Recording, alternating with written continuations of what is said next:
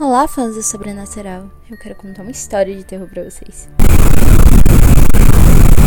Eu estava colocando algumas figuras de Naruto no meu álbum. E o meu amigo estava colocando seu dedo no nariz e olhando o pôster de uma mulher com pouca roupa no corpo. Essa tarde nós estávamos entediados na casa da árvore até que Keira apareceu, sorrateiramente dizendo que tinha algo para nos contar, uma coisa realmente curiosa que precisávamos saber. Gente, aconteceu algo realmente incrível e assustador. Vocês não vão acreditar. Ela interrompeu suas palavras e observou o pôster da mulher nua. Imediatamente, quando percebemos o nosso erro, nós dois tropeçamos um no outro para tentar esconder no baú, mas era tarde demais. Ela segurou uma gargalhada, colocando seu polegar nos lábios e respirou fundo novamente para continuar. Lembra que a mamãe pediu para eu ficar na casa da senhora Morgana na noite passada? Continuamos observando. Sabe as coisas que dizem sobre a localidade ser mal assombrada e tudo mais? Não é bem assim, mas eu vi algo monstruoso. Quando entrei, parecia tudo normal, cuidando daquela senhora na cadeira de rodas, porém, à noite, em um corredor longo, apareceu uma porta. Ela me pediu para não subir no claustro tarde da noite. Vocês conhecem o Zinho aqui, sabem que eu sou curiosa. Sem sono e querendo me distrair, subi as escadas e encontrei uma porta que chegou do nada. Era isso que você queria dizer? Encontrou uma porta dentro de uma casa? Realmente uma notícia que precisávamos compartilhar com todos. Ironizou Rodrigo, pegando a bola de golfe, jogando para cima e agarrando com a outra mão, fazendo isso repetidamente. Não, paspalhão, ainda não acabei. Ela fez uma careta e franziu a testa. Continue, por favor. Eu agarrei a bola de golfe de Rodrigo e guardei no bolso do meu casaco. E estávamos aguardando o resto do relato de Keira. Como eu já disse, como eu já disse, a senhora Morgana ordenou para não subir no segundo andar na madrugada, e muito menos que caminhasse na casa tarde da noite, a não ser que fosse necessário. Então vi a ombreira. Não tinha como não encontrar ela. Apareceu do nada, Lembro de ter limpado aqueles corredores durante a manhã e não tinha nenhuma porta ali. Ela também não estava ligada a nenhum cômodo, já que estava na parte da parede do outro lado, existe apenas o quintal. Quando eu me aproximei, ela fez uma pausa, olhando nos nossos olhos, arregalando os seus e aproximando suas duas palmas das mãos para chegar ao ponto desejado. Ouvi vozes. Uma delas percebeu. Não sei bem o que era, mas creio que alguma coisa ali dentro. Eu tive uma ideia. Respondi depois do silêncio. Após ela mencionar aquelas coisas que mexeu com nós três dentro da casa da árvore. O que acham de sairmos escondidos e entrar na residência da senhora Morgana para saber se aquela porta realmente vai aparecer na madrugada? Joguei o desafio. Estava tão, tão curioso. Isso é besteira. Não existe essa coisa de portas misteriosas aparecendo do nada. Respondeu Rodrigo. Eu interrompi mais uma vez. Está com medo? O nosso silêncio já havia durado alguns segundos depois que Keira deu seu relato. Ela estava tão curiosa quanto nós para saber se realmente estava vendo coisas na sua cabeça.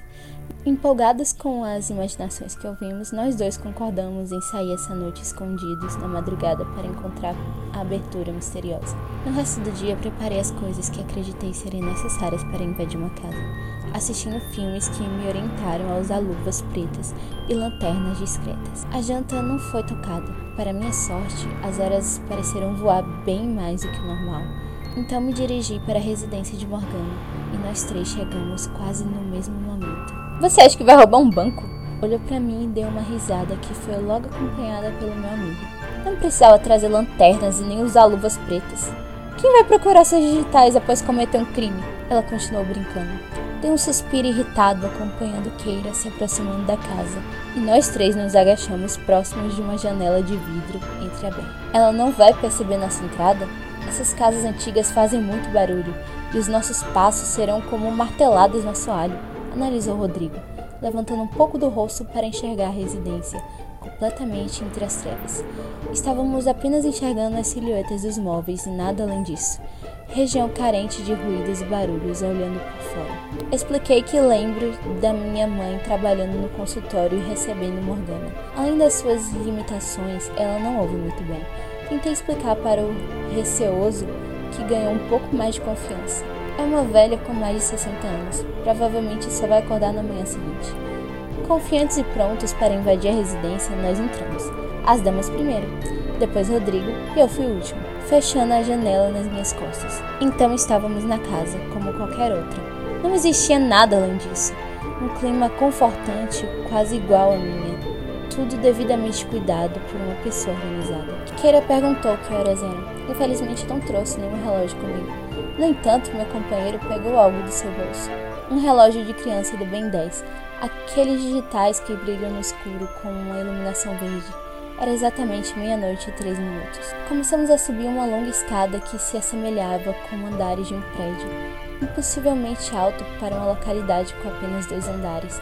Nas paredes haviam quadros redondos com fotos de pessoas que não tinham como enxergar no escuro, mas eles estavam nos observando. Em cada um deles era a mesma sensação de estar sendo observado por um espelho. Guardei para mim o desconforto, puxando minha jaqueta mais apertada em torno de mim. Contudo, os outros não estavam tão diferentes quanto eu em suas expressões faciais. Com fadiga, paramos no último degrau do corredor. Lá estava a porta, como qualquer outra. Uma entrada feita à mão, trabalhada, vermelha, o tom de sangue. Brilhava no escuro da noite como se tivesse vida própria. Coloquei a mochila no meio dos meus pés e abri o zíper para pegar a lanterna. Fui logo mirando para o nosso objetivo.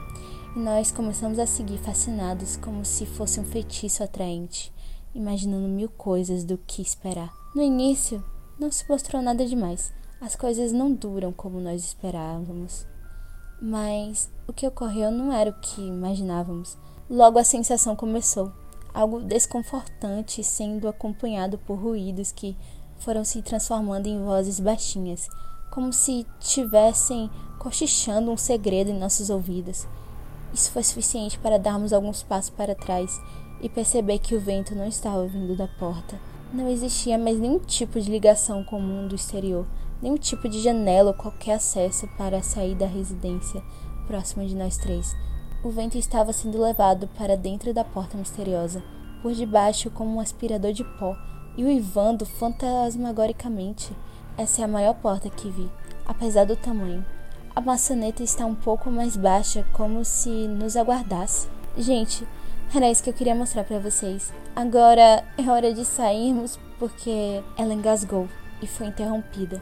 Os lábios franziram em uma fina linha branca e o seu tom enviou calafrios escorrendo pela minha espinha, porque senti algo vindo dela, um terror genuíno. Agarrei o braço de Rodrigo nos segundos em que experimentei a sensação de não estar seguro. O meu corpo estava dizendo para sair o mais rápido possível e meu estômago ficou apertado em câimbras quando enxerguei ele descorado demais, tão branco que achei que fosse ter algum ataque.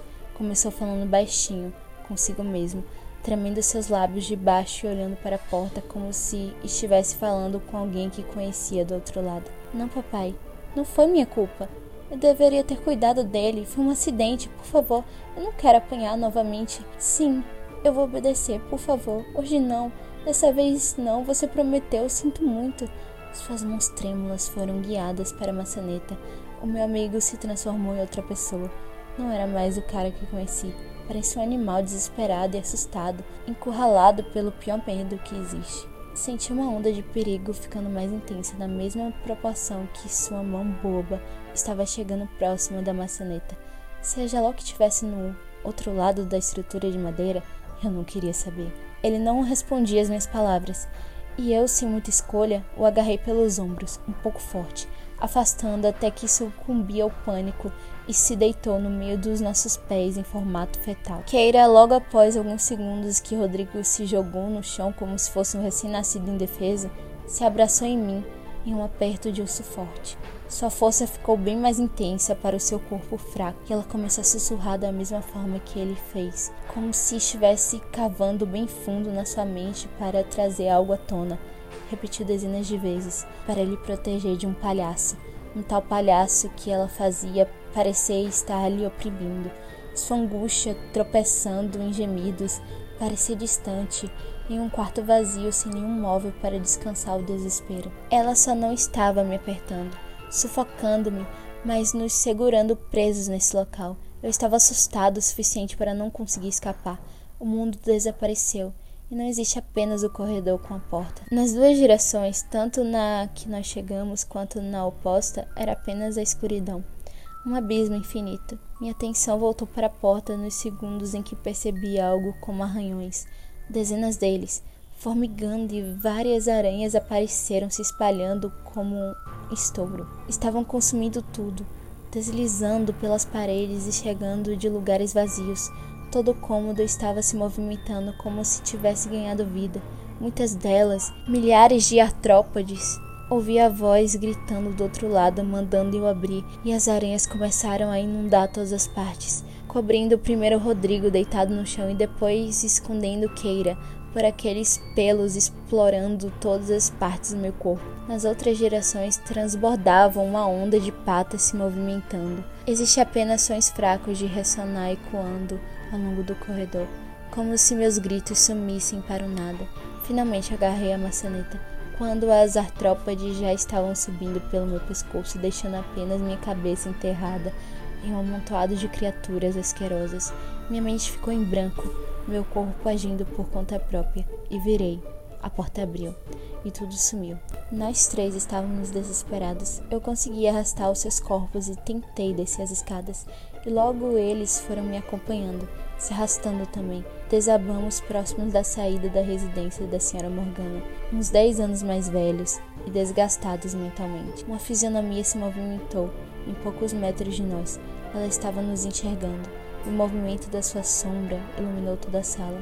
Não era nada além da senhora Morgana, perguntando quem havia entrado na sua casa, arrumando seus óculos e apertando seus olhos para enxergar melhor o que sobrou de três garotos, respirando alto, como um aparelho de ar sucumbindo-se pelo tempo. Estávamos desesperados e começamos a dizer tudo o que aconteceu a nossa culpa de ter invadido sua casa e de ter desrespeitado suas regras. Comovida pelo nosso desespero, pediu para lhe acompanhar enquanto empurrava as duas rodas grandes com suas mãos velhas e enrugadas. Na cozinha, enquanto nós três estávamos controlando nossa respiração e transpirando como uma panela de pressão, a senhora preparou um chá preto que nos acalmou. Tentamos descrever o que havia acontecido, ela, por outro lado, já tendo noção do que estávamos falando. Só pôde explicar que há coisas ruins que nós não podemos entender, essas quais que estão presas.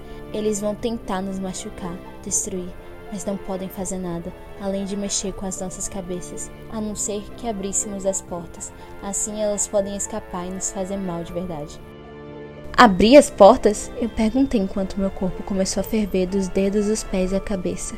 A respiração ficou presa na minha garganta como se pedras fossem colocadas à força, e nós três encolhemos nossos ombros nos mesmos segundos, trocando olhares.